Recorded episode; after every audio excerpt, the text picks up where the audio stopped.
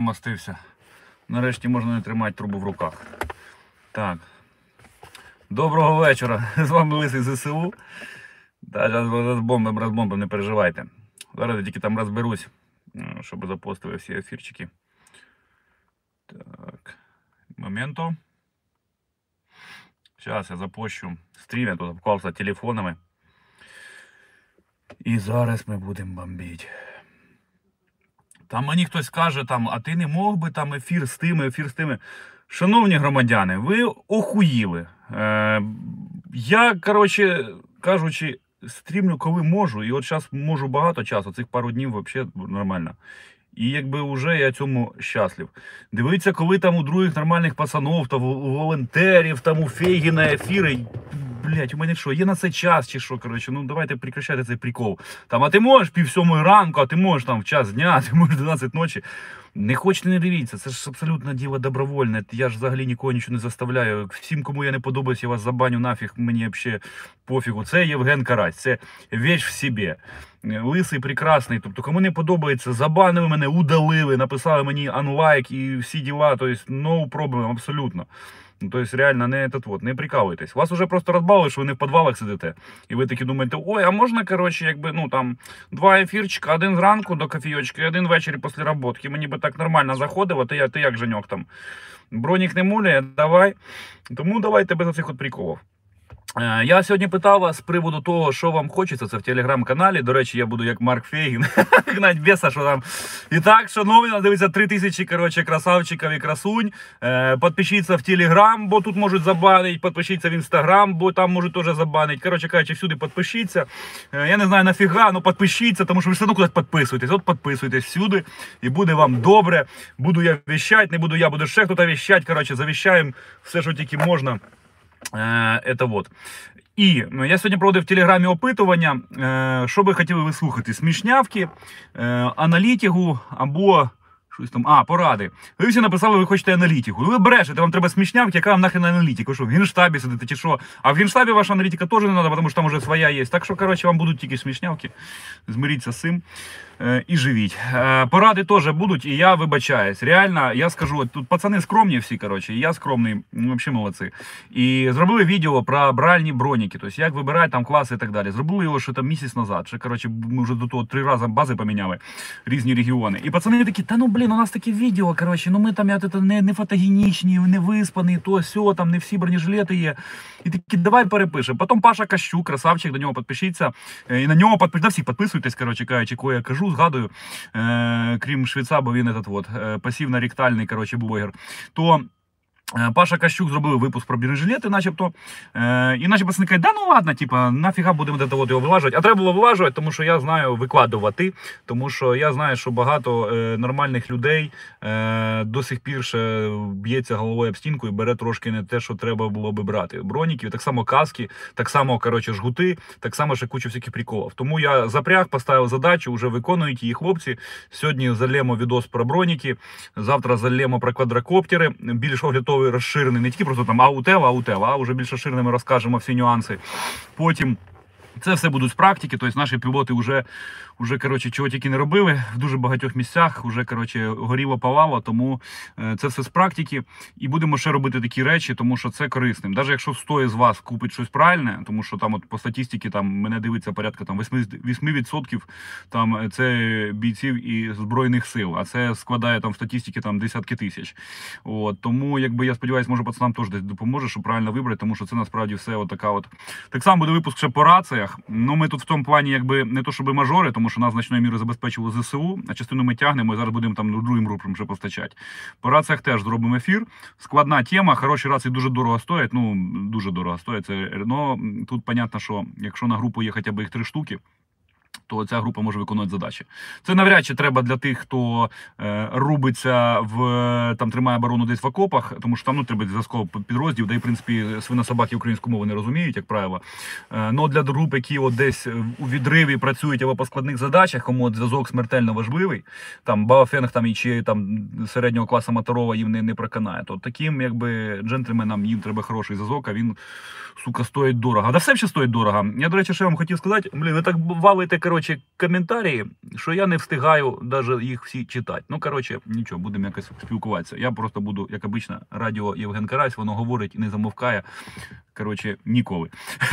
да, то, що я хотів сказати про, е, про е, доро- забезпечення, взагалі, все дуже дорого коштує. Але зверніть увагу, е, я про це мріяв момент. Я буду, чесно говорити, я тут буду зворадничати. Я про це навіть колись хотів записати ще в довійськовий час, ну як військовий, сказав, війна у нас 8 років, але я хотів ще й довоєнний, ще й до 8-річний час, потім хотів записати, що там 10 рік, 8 тому що я все цією воєнною тематикою по мірі сил балувався, цікавився, ну на рівні якби там читання. Що там в Анголі воювали, що там російські Т-90, що там К-52, там які у нього там Нурси, Птури, оці всі, коротше, Х-55, їхні кривожопі, не криваті, а кривожопі ракети, які нікуди не попадають. Ну, то я цим всім цікавився. Я тоді ще звернув увагу, що любий БМП чи танк він коштує дорожче, ніж самий дорогий в світі лімузин. Е, і виходить так, що ця війна розставила крапки над «і» в дуже цікавому аспекті. От ми це помітимо на е, хештегах, цих там тайм-кодах. Коротше, да, що дивіться, яка ситуація. Ми думали, що круто, це десь, коротше, е, ну я кажу, узагальнено там середньостатистичного там українця. Переважно ми всі красавчики, роботяги і дуже хороші люди, дуже працездатні, і дуже войовничі. Насправді дуже якісний генетичний матеріал. От українці це справді велика нація, і я думаю, що всі народи, які разом з нами тут живуть, вони ну дуже вражені, от в цілому ем, позитивними якостями українців. Е, у нас є наш срач, який всіх набридає. Ну це така вже, знаєте, як коли стільки красавчиків, то маєш бути срач. Але в цілому якостями українців дуже задоволений. Але є певною мірою да, то, що формувалась наша політична і бізнесова і суспільна еліта. Ну, еліта в тому плані, хто доліз до верха, то у них. Як правило, був такий стереотип, да, там хата в кредиті, але він, коротше, буде купляти тачку там за е, би ушно там за 40-50 тисяч баксів і все, прийшов к успіху. Двойник, там, з крадений, крадена машина з перебитими номерами, ну це має бути якийсь там Lexus, коротше, там Прадік, Мерседес, і це було типу мега круто. А я от завжди такий от мілітаристичний карась. Я розумів, що круто, це танк. Тому що танк, сука, самий галімий, він стоїть там порядка, я не пам'ятаю, скільки там, мільйон, мільйон, даже якийсь там, коротше кажучи, модифіцірований Т-72, старий радянський, він стоїть десь там, там, ну, там мі- мінімум 800 тисяч баксів. 800 тисяч баксів це любий драндулет Медведчука, даже самий наворочений, з номерами 1937. Він типу натякав, що він чекіст, він буде нас розстрілювати. А його зараз там СБУ перевіряє паяльникам його коротше, отвори на привід прохідності руського міра. То от виявилось, що самий крутий Мерседес він не дотягує до самого базового танка. А чому так сталося? Да? Чому танк коштує так дорого? Тому що танк це така хрень, на якій не буде їздити мажорчик, як правило. Ну, наші мажорчики будуть їздити. У нас е, багато красавчика воює, тобто і багатих людей. Але. Е, я маю на увазі от середньостатистичний такий от е, жлоб, розбавлений капіталізмом, що тут, що за кордоном, що в будь-якій країні. І на танку їздити не буде. Ну тому що танк це коротше, це важко, це треба навчатись, це якби воно гримить, гудить, стріляє. І танк це той продукт, який виробляє суспільство в рамках спільного володіння. Да? Тобто це не те, що ти собі купляєш. Ти собі купив якусь там хрень, там, ну за 150 тисяч баксів це вже приділ. Це не знаю. Там, ну Феррарі, скільки воно там може стоїть, саме наворочено там за 30 тисяч баксів, я думаю, це саме наворочене якесь там може буде Феррарі, якщо я не помиляюсь, там чи там ну перше навіть таких наверное, немає. Тобто саме саме дороге, воно буде коштувати там 30 тисяч баксів. Танк в три рази дорожче.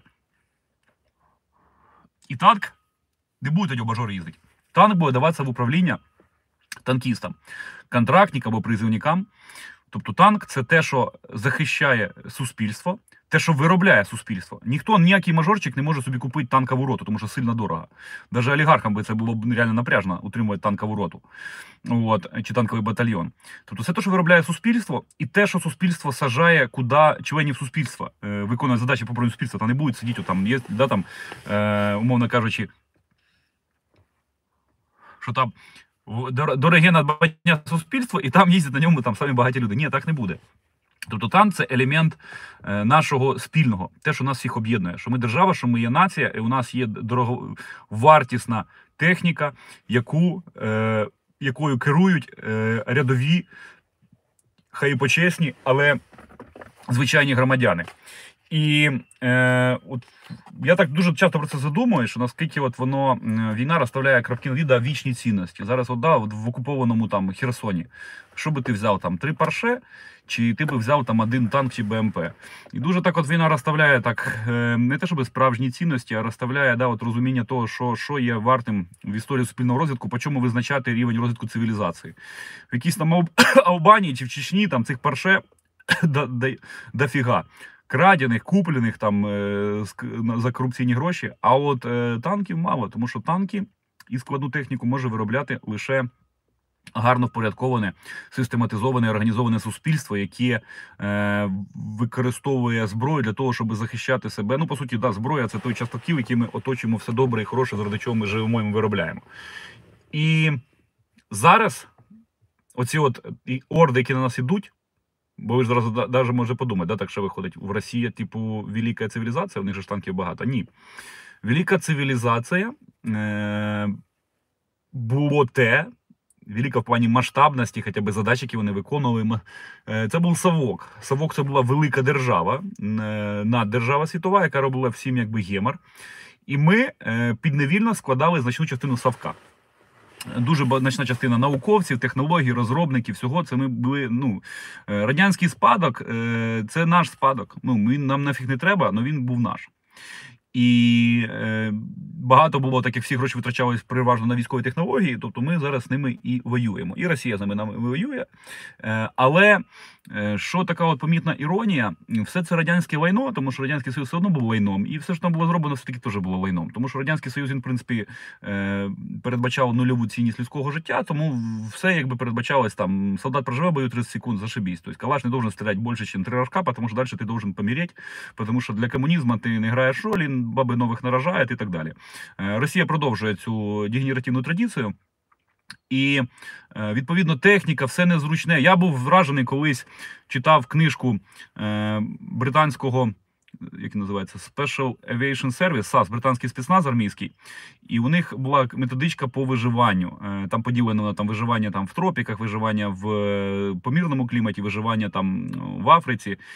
І я був вражений. І я таку саму подібну книжечку читав. У нас е, був хлопець, у якого е, дядько служив е, в спецназі ГРУ ще радянському, і у нього була е, з- там вона, типа, службове використання засекречена ГРУшна така книжка, ще радянська. Е, Великий такий він по розмірах був як альбом. Е, велика книжка, там от методички, там всяких там підготовка, мінно-саперна, виживання. І воно було засекречено, типу.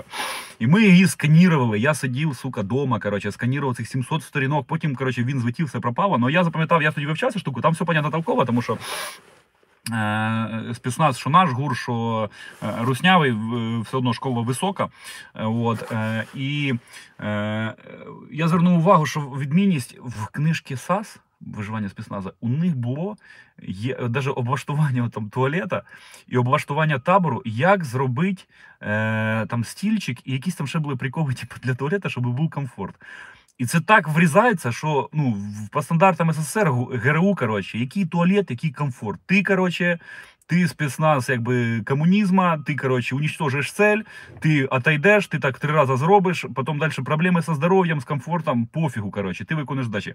А у САСовців, у них реально, тобто ти ж спецназовець, блін, ну що тобі не зробити там цей стульчик, який, коротше, там, ну, він мінімально займає часу, ну тобі буде удобніше сидіти, що там читати і їсти. І от реально такого просто, знаєш, як зробити стульчик, от у в САСовській книжці було, в, Гуровському е, ГРУшному е, методичці спецназа не було. І тому все така радянська ця машина, вона вся була зроблена з, з гамна і спавок, ну призначена була, да, щоб знищувати супротивника. Вона, в принципі, це е, вчила робити, але твій комфорт був мінімальний. І зараз все це лайно, воно на нас пре зі сходу. І я собі так, от, да, там, екзистенціально історично, я розумію, що це ж зараз ми ставимо крапку от в Радянському Союзі. Все оце от барахло, яке нас пре, пре, пре. Вони ж вже зараз догрібають останні склади, так як, слава Богу, е, прапорщик е, Спєздяєв, е, якому ми поставимо пам'ятник, він стирив все, що можна було в Росії, тому у них склади скінчились значно швидше, чим мали. У них там, мабуть, запасу там, на 10 років такої війни. А все скінчилось, уже зараз там будуть скоро воювати трьохлінійками. І ми реально скоро доб'ємо останні танки Совєтського Союзу. Реально, то зараз все це гамно, що йде, ми його тупо все добомбимо, його не останеться. Ми його десь там заберемо собі, десь його розбомбимо. Тобто, в принципі, оцей весь мотлох, який Червона імперія, кровава, яку зараз Росія хоче відновити. Ви, до речі, всі не про Тобто, денацифікація, там е, Путлер, коротше, русські нацисти, нацисти. Вони всюди, коротше, за комунізм, вони всюди за денацифікацію, вони всюди, коротше, за те, щоб вернути Совєтський Союз. Вони на окупованих містах вивішують е, радянські прапори. Е, вони символом цієї війни зробили таку коротше бабку-алкоголічку, яка в футбол е, в цьому в ем, кінгурушки Адідас з прапором Совєтського Союзу, і вона хоче смерті всім живим українцям, всій молоді, всім, хто е, забрав у неї оце от ярмо радянського союзу, тому що вони звикли всю життя терпіть. Все життя будь плугами, все життя будь гамном, жрать гамно, будь гамном, начальство гамно, ти гамно, твоя жизнь гамно, твоя держава гамно. І цим гамном червоним вони мали замазати всю планету. І вони дуже переживали, коли прийшло нормальне життя, що можна не їсти гамно. Коротше, хватить гамна, хватить Росії. Ну, ви поняли, коротше кажучи, то. Вони зробили символом окупації. Вони зараз малюють тату, е, татуки, малюють графіті по всіх містах Росії за це от бабка з совєтським цим прапором. Тобто бабка, яка вже стара і пора вмирати, і вона радіє, що в мирні міста прийшли російські вонючі танки, прийшли бомжи, алкаші, наркомати, наркомани, і вони бомблять, вони знищують, вони палять, що вертається совок, вертається руїна, вертаються випалені села, вертаються пусті села, закинуті колгоспи, непрацююча техніка, кривожопі, блядь, машини. Коротше, все отвалюється, немає гарячої води, немає шоколадок, немає ніхто. Туалетна бумага, лапухи, блядь, смазані мазутом, коротше, а не туалетна бумага. Їм подобається це. І бабки ці, їй нравиться, що їй завтра вже помирать природною смертю, а прийшла смерть. Прийшов совок, прийшла вонь, прийшла все це дегенерастія. Прийшов, блядь, один канал на телевізорі, і той, сука, чорно-білий, і той не працює, тому що телевізор зроблений, блядь, з танкового стабілізатора, тому що нахер вам телевізори, ви совєтське гамно, коротше, вам не треба телевізор, ви будете читати йобаного підараса Леніна. І от у них це символ. І ми зараз це все прикінчимо. Ми нарешті розправимося з приводом комунізму, який бродить по Європі. І навіть оця от Росія, яка вже просто була не вона не комуністична, вона просто вона розкрадайна, вони просто всі варюги. І на ці варюги вони розуміють, що привид комунізму це от смерть і розкрадунство, це до них близько, якби ментально. І оце от останній подих цього радянського гамна зараз нас пре, і ми його всі все знищимо. Я до чого це згадую, що зараз у нас реально я сьогодні говорю це з нашим джентльменом штаба. Кажу, слухай, ти уявляєш, що реально у цих додіків е, зараз е, от вся ця радянське гамно. І у нас ця вся техніка, яка теж часто радянська, вона ламається, не стріляє. От У нас була там історія, коли там е, у нас один танк виїхав стріляти, і ще би трошки. Там дистанція була 600 метрів. І він, а дебіли ці, коротше, орки, вони тупо не очікували, що ми туди взагалі вийдемо на цю трасу. І виїхав, коротше, танк, і просто прямою наводкою 600 метрів почав валити. Но в танки заклинила пушка, і Русня почала: О, о Боже, укропи, откуда почали залазити ці танки, там тікають, потім у них там була засідка. Коротше, ну і потім їх уже це був один з останніх днів, коли вони там були, потім їх всіх вибили. Але в танки заклинила пушка. Якщо вона стріляла нормально, ми б його там тупо положили б їхніх два, два бехи, десь два танка було. А так, коротше, е, пушка заклинила, тому що це радянське гамно. Е, Скільки вони ремонтують, воно буде радянським гамном. І у нас багато ж такого радянського гамна, а з нами воює, в принципі, тільки радянське гамно. Всі їхня новішня техніка, К-52, Т-90, це все гамно, що зроблено Радянською імперією смерті. Так як це була хоч імперія смерті, вона ще вміла робити смертоносне гамно. Росія вже взагалі нічого не може робити, вона, в принципі, може тільки гамно жрати. От. І вона їх жрати не буде, навіть гамна нічого, просто повиздихають тварі. То е, е, у нас ну, мало і воно хрінове. І з одного боку це біда, з другої сторони. Коли нам зараз почали постачати зброю, тому що всі зрозуміли, Європа, що по них прийде оце от, коротше, діч, е, ця тупорила діч по них прийде по всіх. Вони розуміють, що треба нам допомагати захистити Європу, захистити навіть там інтереси десь Америки. Е, І нам почали постачати зброю. І нам піде нормальна зброя реальної білої людини. Тобто я ж розумію, що навіть Т-72, які поляки модифікували, це вже гамно, ну скажімо, воно вже хоча б там були поляки. Там не було ні Розані, ні Астрахань, ні Тмуток, ні Тмутють, Каракань, блядь, фуй, гамно. Е, я багато кажу гамно, бо ми говоримо про Росію, вибачаюсь, треба збиватися з цієї теми. То Т-72, навіть модифіковані поляками, розумію, що там, скоріш за все, будуть крутитися шестеренки, крутитися будуть ці, коротше, штурвал, ну, ці рычаги управління, буде пушка стріляти, тому що просто там була вже польська рука, е, і як в наших там тих же самих танках оплотах, там уже є українець, чи хоча б якась рука не, не от рукожопого руського, то воно буде стріляти, воно буде реально вже хоч якось коротше працювати. І навіть уже Т-72, я переконаний, ці будуть стріляти. Т-84, по-моєму, словенські теж будуть стріляти. Ну, тому що все, що не русське, воно буде працювати. Воно не буде через одне місце, не буде через пляшка прийомник. У них, кстати, от у Росії, наверное, да, як перевіряється техніка. Коротше, все через жопу, через е, русську душу. От воно проходить. Якщо через жопу, якщо танк виїхав, а у нього дуло не крутиться, все готов. Якщо танк виїхав, е, а у нього половина цих не крутиться, коротше, коліщат на гусениці, все, супер танк, коротше, по-русски. Якщо в танки щось все крушить, крутиться і стріляє, значить яка херня, диверсія НАТО. От. І я переконаний, що з одного боку ті техніку, яку нам передають. Вона буде толкова. А з другої сторони, е, нова техніка натовська, там оці от саушки, коротше, там якісь ПЗ, ПЗХ, коротше, 2000 німецькі, е, французькі оці от саушки, е, американські гармати, там те, що Канада передала ці снаряди. Вся ця тема буде масово нести погибель окупантам. І з одного боку, біда, що у нас все було коротше, радянське разом з цими русскими, але зараз у нас з'являється техніка нормальна. Е, плюс там е, наша артилерійська школа найкраща в світі, плюс наші боєздатні війська. І ми разом знищимо от просто останній вже присмірк комунізму. Ми розоб'ємо все, коротше, це от, давайте поміняємо слово. Ну, бля, я не знаю даже, от що тут розумієте, про Росію то без матюков говорить важко, коротше. От розоб'ємо все це неподобство, е, соромисько. От оце все соромисько, яке на нас прийме, його все просто знищимо або воно затрофеємо. І вже тоді вже буде там перероблювати, зробимо з нього якісь вже нормальні танки. Тобто ми скоро поквитаємося реально з цим от століття всього цього гармидера в історії, цивілізаційних е, помилок, е, тупікового відтінку от, еволюції. Ми це все просто прикінчимо нашими гарматами, ракетами, те, що нам передають зараз. Наші партнери, от е, тому що НАТО ж було розраховане на свій захист. От ми зараз його і захищаємо. Нас НАТО не взяли. Ну ми тепер коротше НАТО захистимо, і тепер ми будемо брати НАТО, тому що ми скажемо така, що ми вже ми вже будемо вибирати, кого ми беремо в НАТО. Тому що ну нафіга НАТО без України. Це секундочку, кончиться війна, і ти блядь, нахуй НАТО, якщо там немає українців, які надрали сраку Росії. Ви розумієте це?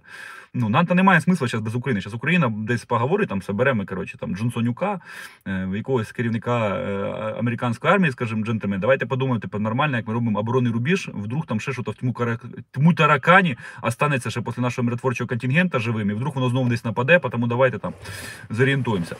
От така моя прогноз по тому, що ми закінчимо комунізм, і от ця декомунізація нарешті буде завершена, як вона мала бути. Тому що неможливо завершити декомунізацію в Києві. Декомунізація має бути завершена в Москві.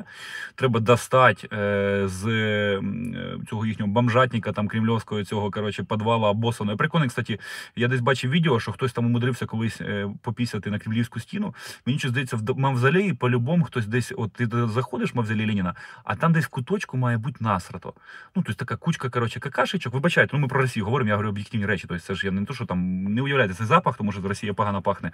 Там десь чуть накакано, там десь не працює виключатель світла. В туалеті немає туалетної бумаги, по-любому. Отвічаю, от в мавзолеї 100% немає там парашної бумаги, коротше, там тільки ті от, е, лопухи радіоактивні. І от такі от, і там лежить Ленін.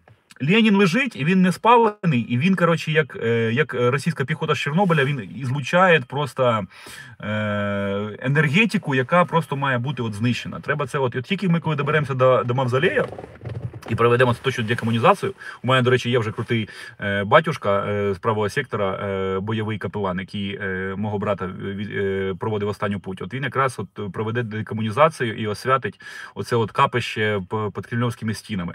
І там, от ми завершимо нарешті декомунізацію, і світ видихне. Просто так, от, знаєте, як воно так, так бух, коротше, і контрастність повишається, небо стало світліше, сонце яскравіше. Даже бабки, які скучали за комунізмом, у них опять там не знаю, коротше, що то там краситься почнуть. От е, реально, от тоді буде двіж. Тобто без цього неможливо якби щастя цієї планети. Просто треба цю еволюційну помилку, якийсь помилковий тупіковий шлях політичного розвитку. Це експеримент е, геноцида. Його треба забрати. Саме тому вони знову повторюють геноцид. Тобто, ми бачите, Галадомор це було е, всі геноциди розстріли, це все вони зараз повторюють. Це все буча і так далі. Ви розумієте, що вже не треба, умовно кажучи, освіжати історію Треба читати вже деталі про Голодомор, тому що ви вже побачили, Буча це все те саме. По всіх соціальних методичках просто Орда йде і Орду треба знищити. Так, багато щось ви там бомбите коментарі, я все одно їх не встигаю читати, тому все одно буду навалювати, що в мене в голові. Що я хочу сказати? Е, о, по поводу Арестовича. Хайпова тема. Е, я за Арестовичем спостерігаю з 2000 третього року. Я так розумію, частина моєї підписоти тоді ще навіть не народилась. Ну це я жартую. Середній вік у мене, як правило, аудиторія де 27 років. Я дивився там по різних замірах, там Ютуб, коротше, це дозволяє дивитися. Навіть по-моєму, в тілегі це можна дивитися. Так от. Арестовичем спостерігає 2003 року. Він тоді ще служив в ГУРі, по-моєму, навіть було оперативним черговим на час Тузли. І е, зараз на даний момент е, хто-то коротше, там е, валить пісюнами на Арестовича, там мій кент е, цей Подпишитесь, до речи, на него, там, как обычно, Марк Фейги. Нас смотрит 15 тысяч человек. Я вам всем благодарен. Э, делайте репост. Не знаю, можно робити репост. Делайте репост, ставьте... О, лайки, кстати, лайков, сука, мало. Ставьте все лайки. Там где-то можно якусь там пальцу, короче, мутить. Ставте лайки. О, пошли лайки. Ставте лайки, вподобайки. Короче, буде більше лисого ефіру. Ох, ніхуя собі воно. О, да. Ставте подобайки. І, короче, о, я, я пока вот это я вас відволікав увагу, я задав. Денис Кошельник. Денис Кошельник, у нього дуже прикольний канал на Ютубі. Подпишіться на його Ютуб, Інстаграм, Денис Кошельник красавчик. Так от, Денис Кошельник, він е, пісюном, по-моєму, там хлістає коротше, по репутації Арістовича Олексія. Арістович е, може десь там на Дімона злиться, е, на Дініса. От. Але це якби ну, це знаєте, це свої розклади. Е, я поважаю Дініса, що він робить хороші речі. Я поважаю Арістовича за ті хороші речі, які він робить. Тим більше, що він багато де допомагає військовим. Хто його знає, звертається, він багато проводить роботи. Яку я розказати вам не буду. Ви всі думаєте, що він коротше, то взагалі і інтернет-мем його не існує. От тому і хер з ним. Тобто я вас нічому переконувати не буду. Хто хоче від мене відписатися, відписуйтесь, пожалуйста. Коротше, буде менше коментарів, буду хоч їх читати читать. Отписуйтесь, раді Бога, я я лисий самодостатній, я віч в собі. Коротше, мені абсолютно пофігу. Ви мене читаєте, не читаєте. Я, якщо треба буде, буду сам собі віщати на своєму телеграм-каналі. Коротше, вже розумієте, що я достатньо коротше, прикольно сумасшедший, щоб сам себе розлікати. От. Тому е, я не комплексую, але це я так, жартома. Арестович, значить, я читаю 2003 року. Він тоді ще сидів на ізраїльському воєнному форумі Вер онлайн. І він тоді, е, щоб ви розуміли, хто з нього стібеться, він тоді наїбав е, кількох російських військовослужбовців. Він зумів їх вести в оману, що він чинний російський військовослужбовець, який служив в Чечні, і він десь коротше порядку року розводив їх. Вони з ним спілкувалися як зі своїм. А це треба розуміти. Наскільки треба намаха... ну, будь коротше, коротше кажучи, клепка має бути дуже серйозна. Але сама жесть була в тому, що русским то подгоріло, коротше, що сука, так ти же, коротше, не русский, ти же з України, там тебе определили. Але русским то подгоріло, а найбільше за, засмутились якби кілька євреїв, там більше були серйозні офіцери, там і контррозвідники, тому що вони опа, ніхіра собі, коротше, нас розвели. Ми та думаю, теж це русський. От. Тому якби це дуже імпозантний, е, цей, імпозантний, як там, колоритний, колоритний персонаж Арестович. Його, у нього є косяки, е, я їх знаю, ви їх не знаєте, але, ну, умовно кажучи, у кого їх нема. Е, Арістовича, до речі, коли почався Майдан, було дуже прикольно в перший же вечір. Я тоді його слава. Ну, ми там пересікались пару раз. Е, то я до нього тоді е, зустрів на Майдані. Ми там з пацанами ж ми починали Майдан, за коли, до речі, правий сектор виник. Це ж от ми були ми, і тоді тризуби мені Степана Бандери, націоналістична організація. Правий сектор називався, тому що це коли на Майдан дивишся, воно було справа, там, де був пам'ятник. Е, Київ, щеку там і вибіть. І тоді ми зустріли там Арестовича, я говорю, ну що ти скажеш, як як Гуровець, коротше, буде двіж, не буде двіж, тому що мені було цікава оцінку. І він тоді дав якийсь таку е, там прогноз, типу, каже, так, якщо там щось там там заміри були якісь там, хтось був тоді, що там якийсь чувак, по з британського посольства, каже, ну от ми так думаємо, якщо там буде така та кількість людей, коротше, тоді воно сковернеться і понесеться. І понеслось. Сковернулось, прогноз збувся, так що Арестович може бути народна Іванга, і ви його любите чи ні, коротше, пофігу. Е, По поводу Маріуполя, я не знаю, що в Маріуполі, е, що там Арестович накосячив, чи ми сказав, чи це просто йому з нього рішили зробити це Відбуваєва. Е, я не знаю, бо не, не встигає там все понятно дивитися. Я тільки десь кусом е, чув, що е, не чув, він сам це говорив, що у нього в Маріуполі племінник воює. Тому я думаю, що він за Маріуполь, за Маріуполь ну теж якби ніхірово переживає. А що він там де накосячив, чи чи це вам здалося, що накосячив, я цього не не знаю. Некомпетентний. Там розганяли якусь типу, це, що йому там набити треба морду. Ну шукайте, бийте морду. Я тут якби в ці теми не влажу. Я не не, не знаю, коротше, хто там що де говорив. От. Но мені чого здається, що з нього зараз намагають ліпити, типу, там Арестович окупував Маріуполь. Я думаю, це якби повна дікуха. Якщо він каже, що не ми не можемо ми його відбити, е, ну тут уже ж питання того, що чи можемо його справді відбити, чи не можемо відбити, який там є план генштаба. Може, ми кажемо, щоб не могли його відбити, щоб потихеньку готувати операцію по відбиттю.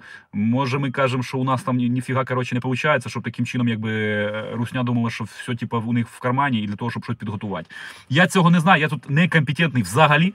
Я просто знаю, що підготовка операції, відволікання уваги це все дуже складно. Так зараз у нас, наприклад, є двіжуха на фронті, і там захопили вони три села. А вони їх захопили, чи наші війська відступили, щоб заманити противника і потім його знищити на більш зручній позиції? Чи там було замініровано? Чи, наприклад, якщо у нас була позиція, знаходилась на краю долини, ми отошли з долини, щоб в долині зараз їх накрити. Коли вони ра- їм же ж дебілам треба рапортувати. Ми захватили посілок. А наші кажуть, да, супер, ви захватили, ми так відступили. І в цьому ж, коротше, долині, де вони будуть виїжджати з цього посілка, там якась би дорога їх розбомблять. Війна це дуже складна річ. Армійська машина працює, але у нас такий офігенний генштаб, що вам не треба думати. Вам не треба ганяти зраданьку. Хочете щось поганяти, коротше, одну лівою чи правою рукою і поганяйте. Ну, це ви теж займаєтеся буде херньою. Хочете, що то немає куди діти свої рученьки шаловливі, ідіть і, фігачте маск-сіти, мас-сітки.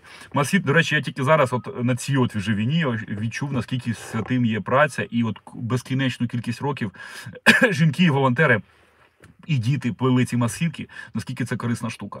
Зараз русські, як ви знаєте, що вони ховають свої танки. От вони під Києвом ховали танки, гамном їх обкидали. Тобто, ну я реально не ка- ка- какашками, хоча какашки були теж. Какашки середні танка були. Танкістам так тепліше русським.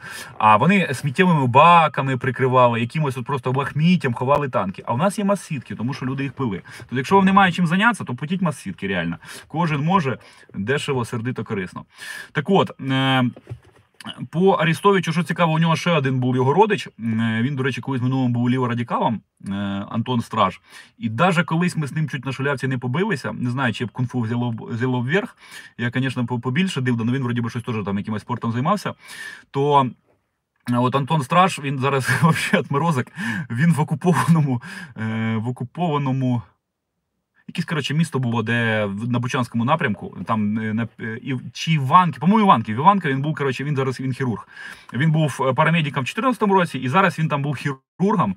Е, і, коротше кажучи, у нього так і в цій лікарні була навіть табличка е, е, Антон Арістович, але ці дебіли навіть не побачили. Ну, орки, вони ж тут навіть читати, походу, не вміють.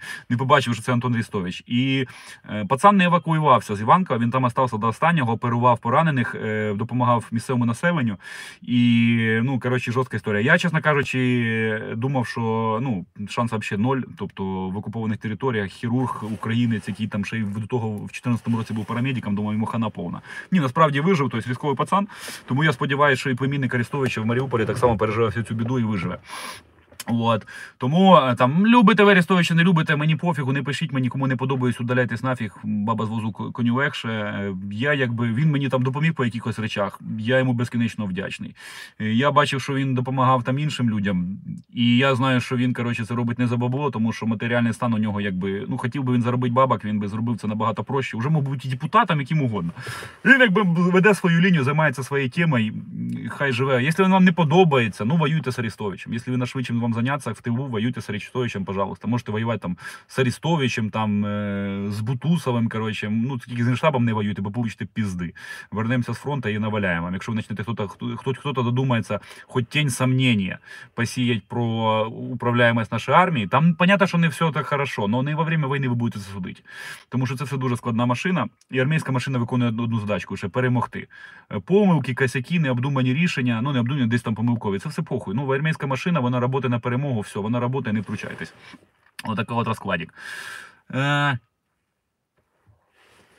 Зараз я забачу одного петуха. Ой. Він там ганяє лисого ЗСУ. Ти нікого не ганяєш, тому що ти бот. Вибачаюсь за матюки. Е, Да, стало багато у мене матюків. Я сьогодні стараюсь менше, старалось багато матюків. От, е, але з другої сторони, ну, треба, щоб хтось говорив так, як воно є, і щоб ну, трошки коротше, всім это от, м, вставляти клепок. Поки є можливість, поки є настрій. Так що е, буду інколи вставляти французькі вставки. Е, з приводу ще питали за ЗСУ, за службу. Дивіться, хтось свалив в Польщу, хтось там якісь коротше, суркіси і так далі, десь там у нього заболіла п'яточка, йому треба свалити. А мені постійно пишуть мужики, там, що я, е, мене здоров'я не дозволяє, мене комісували, я хочу воювати. Мені 17 років, от наш хлопець з нашої організації, там основа майбутнього. Пише, я мені 17 років хочу воювати, типу, Жека куди додається. Е, то насправді е, в доб- д- е, забиті вже штатки військових частин важко зараз потрапити кудись воювати, тому що вже бажаючих багато. Вже треба десь платити гроші, щоб попасти на війну. От, е, тому, на жаль, цим допомогти важко комусь. Е, ну, старайтесь. Я що хочу сказати молодим пацанам, хто думає, що не встигне на війну, ви зараз можете почати е, вчитись тренуватись, і ви ще встигнете потрапити на війну. Ще буде операція Кримська, ще буде Донецька операція, ще буде Кубанська операція, ще буде миротворча місія в Москві, ще буде миротворчий корпус, піде на, е, на Урал. Будемо там домовлятись е, з Східносибірською там і Центрально-Сибірською республіками. Ще будемо миротворчий корпус по-любому буде йти, думаю, десь там на Балкани, якщо там російська агентурка станеться, і оці всі пітушки, які зараз там ходять парадами, теж будуть миротвор... ну, НАТО ж буде цим займатися. Тобто і ми, як сама безпечна частина, нас НАТО запросить, щоб бути як уже компетентними в розмовлянні з аборігенами аборигенами руського міра, як коротше навести порядок. Тобто. Однозначно, що буде багато різних речей, де е, ми будемо наводити порядок і випалювати рештки комунізму. І ви зараз можете піти в якийсь підрозділ, де буде не сильно якісна підготовка. Ви можете піти десь там на якісь курси, де теж буде щось там не, не то. Ну, дивіться, це така хрень, коротше. І я от е, з 2010 року хожу на різні секції, коротше, там якихось там єдиноборств. Сумарно, я так порахував, я проходив 10 років. Якщо 10 років, це я вже типу, должен був би бути якимось там мастером спорту і ніфіга собі Бетменом. Ну мені не везло. Я ходив зараз на секції дурацькі. Ну, то як дурацькі. Ні, були офігенні, але на них ходив там по два роки, а потім десь там переїжджав туди-сюди. І вийшло так, що е, все було без ставку, але все одно якби получалось там, кому, на- кому треба наваляти, якби, і- а якщо би ходив на одну секцію там бокса чи щось там, була у мене хороша секція, от, е, якщо мене дивиться тренер, красавчик е, карате Кіоко Шинкай, тому що воно там дає фізуху, дає іменно мордобой. Була там е, секція фріфайта, каратенька, Вадимир Кравчук тренував, дякую. Теж мало ходили, там зали мінялись, коротше, от. І, ну, і ти хочеш, е, попадеш не туди, не тому навчать, переучишся. Час все злагоди. Якщо ти хочеш чимось зайнятися, ти хочеш полетіти в космос і будеш 10 років займатися космічними питаннями, ти вже наблизишся до Марса швидше, ніж Ілон Маск. Просто виконуй свою мрію. Хочеш воювати, готовся до війни, як угодно. Читай книжки, дивись ролики на Ютубі, іграйся в комп'ютерні ігри, які, блядь, приближені к реальності. От, що угодно роби. Ну, кстати, по комп'ютерних іграх ніфіга собі можна вилучити техніку, в тому числі. От. От. Тому вивчай, і, ти, і, і по тебе війна прийде, і ти, по неї, і ти на неї потрапиш в той мірі, вже, як ти будеш максимально боєготовим. От. Так що це от порада молодим. Не спішіть зараз, ви там нафіг не треба, на вас не випишеш бойове розпорядження, це все великий геморой, тому неповнолітні, поки що волонтерте, помагайте, вчіться, тренуйте, займайтесь здоров'ям, не куріть херню. Ну, якщо вже курите, то хоча б куріть таку електронну діч, як курю я. От, тому що це хоча б не так шкодить здоров'ю. Займайтесь спортом, нормально жріть, нормально спіть, слухайте маму і ріжте свинособак.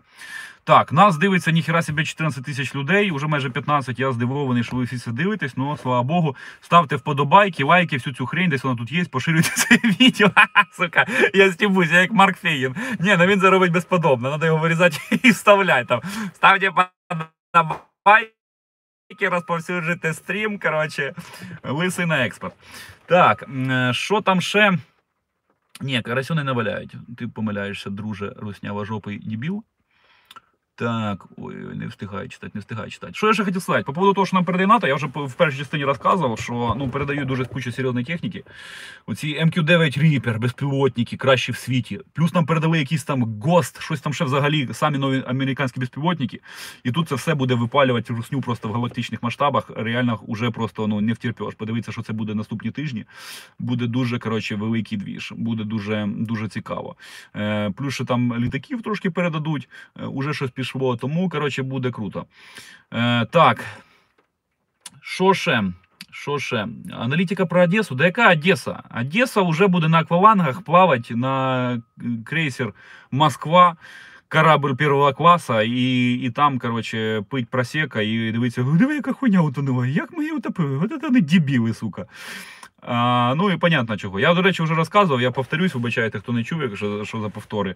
Що як же ж утонула крейсер Москва? Ви ж розумієте, що воно пройшло, е, це корито, пройшло реконструкцію в 20-му році, після того, як воно воювало в Сирії, і воно вже коштує там щось під мільярд доларів. Тобто знищення Москви це практично у них іде така катастрофа масштаба, як. е, А, я, кстати, вам зараз скажу. Я вам зараз скажу, я читав цих підовок.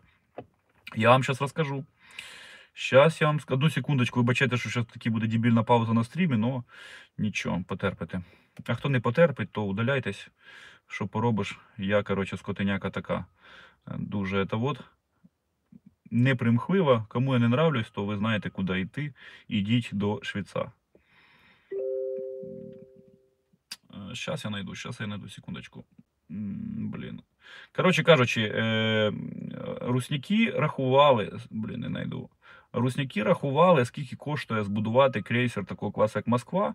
І вони порахували, що це треба дві, не знайду, блін, десь я зберігав. Я збираю цих коротше, дебілів їхніх смішних. Е, да, не знайду. Е, збудувати такий крейсер, як Москва, це треба дві області, умовно там дві ростовських області Росії, е, рік просто вишить без бюджету. Це самі росіяни писали. Тобто, умовно кажучи, два їхніх там края федеральних е, лишить просто нульовим бюджетом на рік і тоді, щоб збудувати один крейсер. Тобто це для них нереальна задача. І ми це крито утопили. Але воно перед тим пройшло реконструкцію. А пройшло воно реконструкцію. І чому воно утонуло? Тому що е, там був пожежа. А чому пожежа не погасла? Тому що прапорщик Спіздяєв собрав прапорщика раз Спіздяєва, каже: слушай. А нахуя там крейсере противопожарная защита? Она стоит, блин, 15 миллионов рублей. Давай лучше пробухаем. Ты кажу, как это пробухаем? Кажу, ну, а, слушай, это же крейсер, блядь, там же море, блядь. О, нихуя, в натуре море. Нахуя на крейсере пожары тушить? Ха, Это, блядь, натовцы хуйню придумали. Там же ведра есть, но ведра, правда, де- дырявые. Ну, похуй, блядь, они нам э, будут э, руками черпать. Русские же руки, они могучие, это же, блядь, вони- они же из жопы, короче, и все будет хорошо. І вони просто стирили гроші протипожежної з- захисту, і крейсер м, згорів нахрен. О, так що за Одесу не переживайте, там нічого не буде.